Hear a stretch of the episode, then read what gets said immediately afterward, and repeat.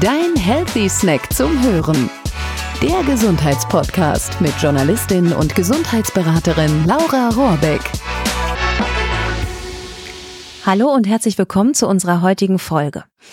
Rund drei Kilo Zucker pro Monat isst jeder von uns hier in Deutschland laut Statistik. Drei Kilo finde ich viel, oder? Und die Zahlen sind sogar leicht gestiegen. Und ich muss es zugeben, auch ich esse natürlich Zucker und es fällt mir wahnsinnig schwer darauf zu verzichten, obwohl ich weiß, dass Zucker so ungesund ist. Ich habe das nach der Schwangerschaft ein paar Monate lang geschafft, bin aber dann wieder rückfällig geworden. Ja, und seitdem merke ich, dass mein Körper richtig danach verlangt. Was man dazu sagen muss, ich esse so gut wie keinen weißen Haushaltszucker, wenn ich das beeinflussen kann.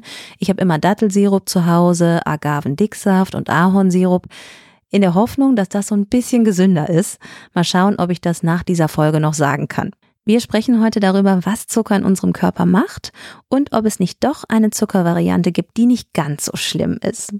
Für dieses Thema habe ich mich verabredet mit Dr. Heinz Brie, Allgemein Sport- und Ernährungsmediziner. Hallo Heinz. Hallo Laura. Heinz, warum lieben wir Zucker eigentlich so sehr?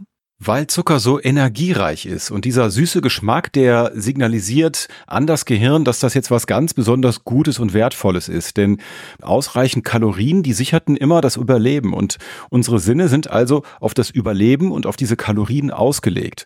Der süße Geschmack signalisiert jetzt, das ist besonders wertvoll, das tut dir gut. Und der Kalorienüberschuss ist total neu. Früher, vor der industriellen Fertigung von Zucker jetzt, waren Obst, Früchte und Honig das höchste der Gefühle jetzt in Bezug Bezug auf die Süße. Was macht Zucker denn in unserem Körper? Ja, wir müssen uns erstmal klar machen, worüber hier überhaupt gesprochen wird. Der Haushaltszucker, den du auch eben erwähnt hast, also der normale Zucker, aber jetzt kommt, auch ob das jetzt Rüben- oder Rohrzucker ist, das ist ein sogenannter Zweifachzucker. Man nennt ihn auch Saccharose und der besteht aus zwei Einfachzuckern, und zwar der Glucose, das ist der Traubenzucker, und der Fructose, das ist der Fruchtzucker. Im Dünndarm jetzt, da wird dieser Haushaltszucker in Glucose und Fructose wieder aufgespalten, also in diese einzelnen beiden Zucker und dann über die Darmzellen in das Blut aufgenommen. Und diese Fructose, die fließt jetzt direkt in die Leber und wird dann erstmal weiterverarbeitet.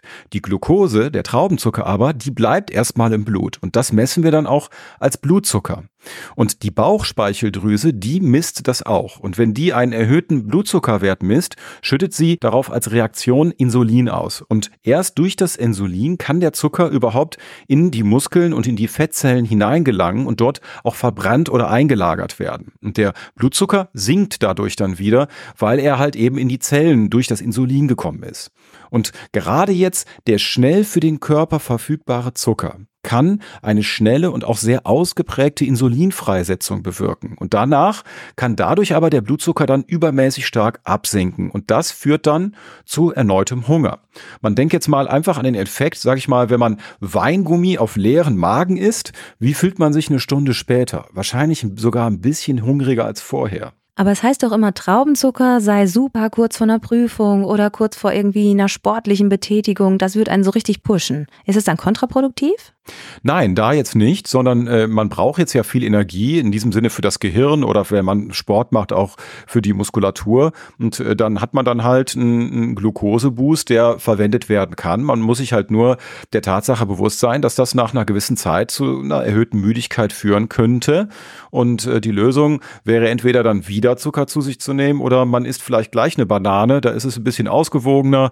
Äh, da ist zwar Zucker auch drin, aber äh, auch in komplexeren Form Form, das ist halt eine Mischung und das hält dann einfach ein bisschen länger den Blutzuckerspiegel stabil.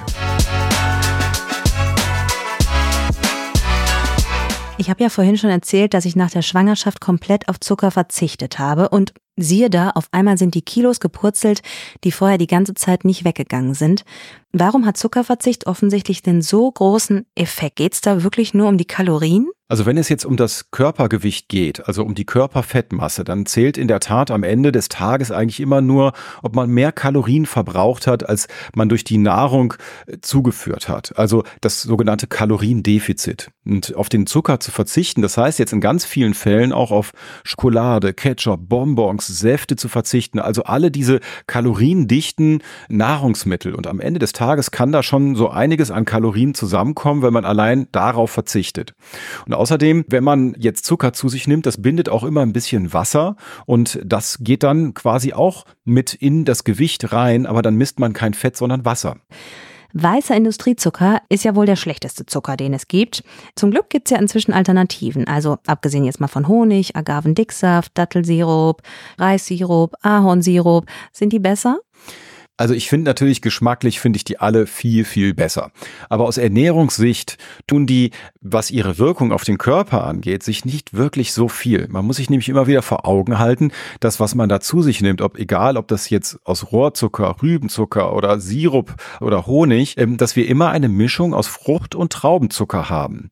Und im Sirup zum Beispiel einfach nur eine wässrige Lösung davon. Und die Wirkung auf den Körper, die ist eben genau die gleiche wie beim normalen Zucker. Und im hochwertigen Honig, da sind zwar noch ein paar Enzyme und Mineralstoffe enthalten, aber in nur so geringen Mengen, dass sie eigentlich auf die Gesundheit keine wirklichen Auswirkungen haben. Und das Gleiche, das gilt auch für den Sirup. Egal aus welcher Pflanze der hergestellt wird, äh, wir haben halt immer eine Mischung aus Glucose und Fructose. Was ist denn mit Fruchtzucker? Fruchtzucker wird überwiegend direkt in der Leber weiter verstoffwechselt. Und das ist sehr wichtig, denn die Leber, die macht aus dem Fruchtzucker, den sie jetzt selber nicht als Energie verwenden kann, nämlich direkt Fett. Das heißt, ein Großteil dieses Fruchtzuckers wird quasi später als Energiefettspeicher aufgehoben. Und wenn aber jetzt der Energieverbrauch nicht gesteigert wird und man in keinem Kaloriendefizit ist, dann verfettet die Leber zunehmend. Und das ist also durchaus ein Problem. Das heißt, Fruchtzucker kann zu einer Leberverfettung führen, wenn man es damit übertreibt. Das heißt, man darf nicht so viel Obst essen? Nee, beim Obst ist es was anderes. Wenn du dir einfach mal vorstellst, wie viele Äpfel bist du in der Lage zu essen und wie viel Apfelsaft könntest du trinken, da liegen Welten zwischen. Denn Obst macht einfach satt und Obst ist auch gesund und bitte nicht falsch verstehen, da würde ich jetzt nicht dran sparen. Ähm, denn im Obst selber sind ja auch noch ganz viele gesunde sekundäre Pflanzenstoffe drin, aber es geht jetzt hier einfach um die Zuckerdosis. Das heißt, ein Smoothie, wenn das jetzt ein Fruchtsmoothie ist, ist eine Zuckerbombe. Ein durchschnittliches Glas Orangensaft allein schon hat ungefähr 120 Kalorien. Das sind dann 20 Gramm Zucker. Das ist übrigens genauso viel, wie in der Cola drin ist an Zucker. Das heißt, mit dem, den Säften und mit den Smoothies, da tut man sich eigentlich nicht wirklich einen Gefallen. Ich würde das als was Besonderes immer sehen.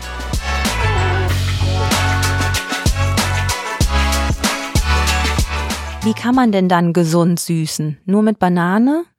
Paracelsus sagte ja schon, nur die Dosis macht das Gift. Und ich finde, das ist ein ganz wichtiger und essentieller Spruch generell in allen medizinischen Zusammenhängen. Also wenn ich jetzt morgens zwei Teelöffel Honig oder Sirup oder was auch immer in meinen Joghurt mache und ab und zu mal einen Kaffee trinke mit ein bisschen Zucker drin, dann ist das doch völlig in Ordnung. Ich würde im Alltag einfach eher darauf achten, nicht ständig Süßigkeiten und den versteckten Zucker in diesen vielen industriellen Produkten zu mir zu nehmen. Zum Beispiel auch in Müslis in dergleichen oder aber auch in diesen Schokoteilchen vom Bäcker und auch im Ketchup. Die Süße, die ist ja eigentlich eher was, um die Seele zu füttern und nicht um den Körper zu füttern. Das heißt, die Frage ist ja, warum wollen wir denn immer überhaupt was Süßes haben? Das ist eine gute Frage. Also Zucker wirkt ja fast schon wie eine Droge, finde ich, oder? Also ich habe richtig so ein Verlangen danach. Ganz genau. Wenn man von dem Effekt, den jetzt der Zucker auf das Gehirn ausübt, also dieser beruhigenden und glücklich machenden Wirkung, wenn man davon abhängig ist, dann nutzt man den Zucker wie eine Droge.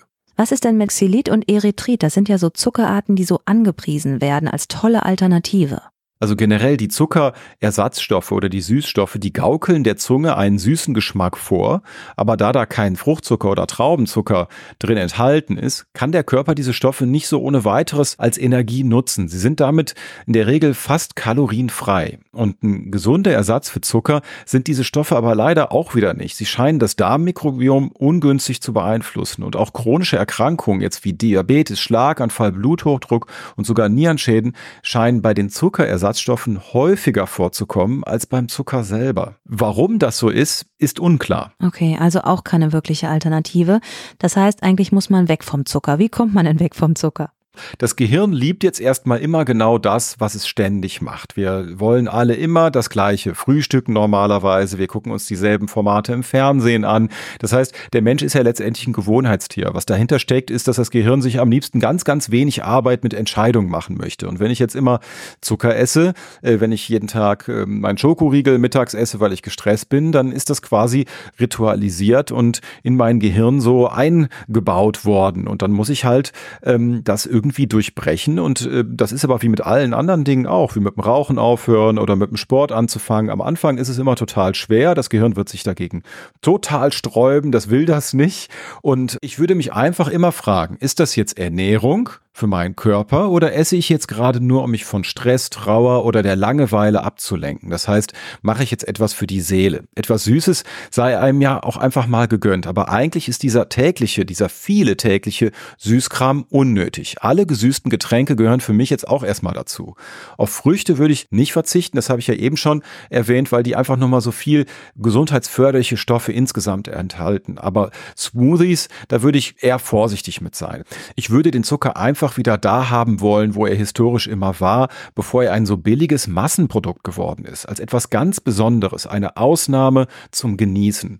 Und dass man sich langsam von diesem ständigen süßen Geschmack löst. Im Verlauf sinkt dann auch einfach das Verlangen danach. Da Zucker aber Futter für die Seele ist, wäre eine alternative Beruhigungsmethode vielleicht gar nicht so verkehrt. Man kann ja mal in sich gehen und sich fragen, warum brauche ich denn das jetzt eigentlich? Was ist denn mit mir los? Warum bin ich gerade so nervös oder warum muss ich unbedingt jetzt zum Schokoriegel hin. Denn wenn dieser süße Essimpuls kommt, dann hat man ja eher, sag ich mal, ein, ein, irgendein Defizit im Gehirn. Und ich würde immer dazu raten, es mit Bewegung, Sport, Entspannungsübungen, irgendetwas zu versuchen erstmal, ja, um sich abzulenken und sich erstmal bewusst zu machen, warum man das eigentlich machen möchte. Was passiert denn im Körper, wenn wir dann tatsächlich auf Zucker verzichten für eine Zeit lang? Na, wenn nicht ständig Zucker auf den Körper hineinprasselt, dann muss er nicht immer ständig große Mengen Insulin ausschütten, um diese ganze Zuckermenge vom Blut in die Muskelzellen und das Fettgewebe hineinzubekommen. Und der Blutzucker kann sich dann dadurch einfach schon verbessern. Und das schont dann auf lange Sicht die Blutgefäße und bessert die Insulinempfindlichkeit. Und man bekommt dadurch dann natürlich auch seltener einen Diabetes von Typ 2. Und wenn man jetzt auch noch Kalorien einspart, und das ist natürlich für die meisten, glaube ich, auch der Hauptpunkt, umso besser und dann nimmt man irgendwann vielleicht auch ab. Als ich auf Zucker verzichtet habe, hatte ich teilweise aber wirklich das Gefühl, hm, ich habe sowas wie Entzugserscheinungen. Ist das jetzt ein persönliches Problem oder würdest du sagen, ja, das ist medizinisch tatsächlich auch erwiesen, dass das passieren kann? Ja, das kann schon passieren, gerade wenn der Zucker häufig eine stabilisierende Funktion für das eigene Gemüt immer hatte, was er ja in der Regel ist. Und dieses intensive Verlangen nach dem Zucker kann dann in der Tat zu Nervosität, Unruhe und auch Stimmungsschwankungen führen ich denke, mit ein bisschen Willenskraft und guter Laune kommt man da schon sehr weit. Die Entzugsentscheidungen, die kommen einfach daher, dass Zucker im Gehirn ähm, dazu führt, dass etwas vermehrt Serotonin, was beruhigend und zufriedenmachend wirkt, ausgeschüttet wird normalerweise und auch Endorphin, was in der Tat auch einen kleinen Rauschzustand erzeugen kann. Und wenn einem das jetzt fehlt, dann vermisst man das natürlich erstmal sehr intensiv. Welchen Zusammenhang gibt es denn zwischen Erkrankung und Zuckerkonsum? Man liest ja auch immer, bei Krebs sollte man auf Zucker verzichten zum Beispiel. Also der Zusammenhang zwischen einem übermäßigen Zuckerkonsum und chronischen Erkrankungen ist belegt. Das hat jetzt ganz unterschiedliche Gründe. Nehmen wir jetzt erstmal einmal den übermäßigen Zuckerkonsum als ja, Konsequenz dann auch einer erhöhten Gesamtkalorienmenge. Das führt zu Übergewicht und dieses Übergewicht hat natürlich dann ganz, ganz viele negative, unterschiedlichste Effekte auf den menschlichen Körper und kann unterschiedliche Erkrankungen erzeugen, insbesondere natürlich dann den Diabetes und Herz-Kreislauf-Erkrankungen. Beim Krebs ist es so, dass Krebszellen ganz besonders energiehungrige Zellen sind und wenn die nun Zucker zur Verfügung gestellt bekommen, können die besser wachsen. Dann kann ein absolut übermäßiger Zuckerkonsum auch noch zu Veränderungen im Darmmikrobiom führen. Kannst du jetzt zum Schluss noch mal so eine Art Take-Home-Message formulieren, kleines Fazit?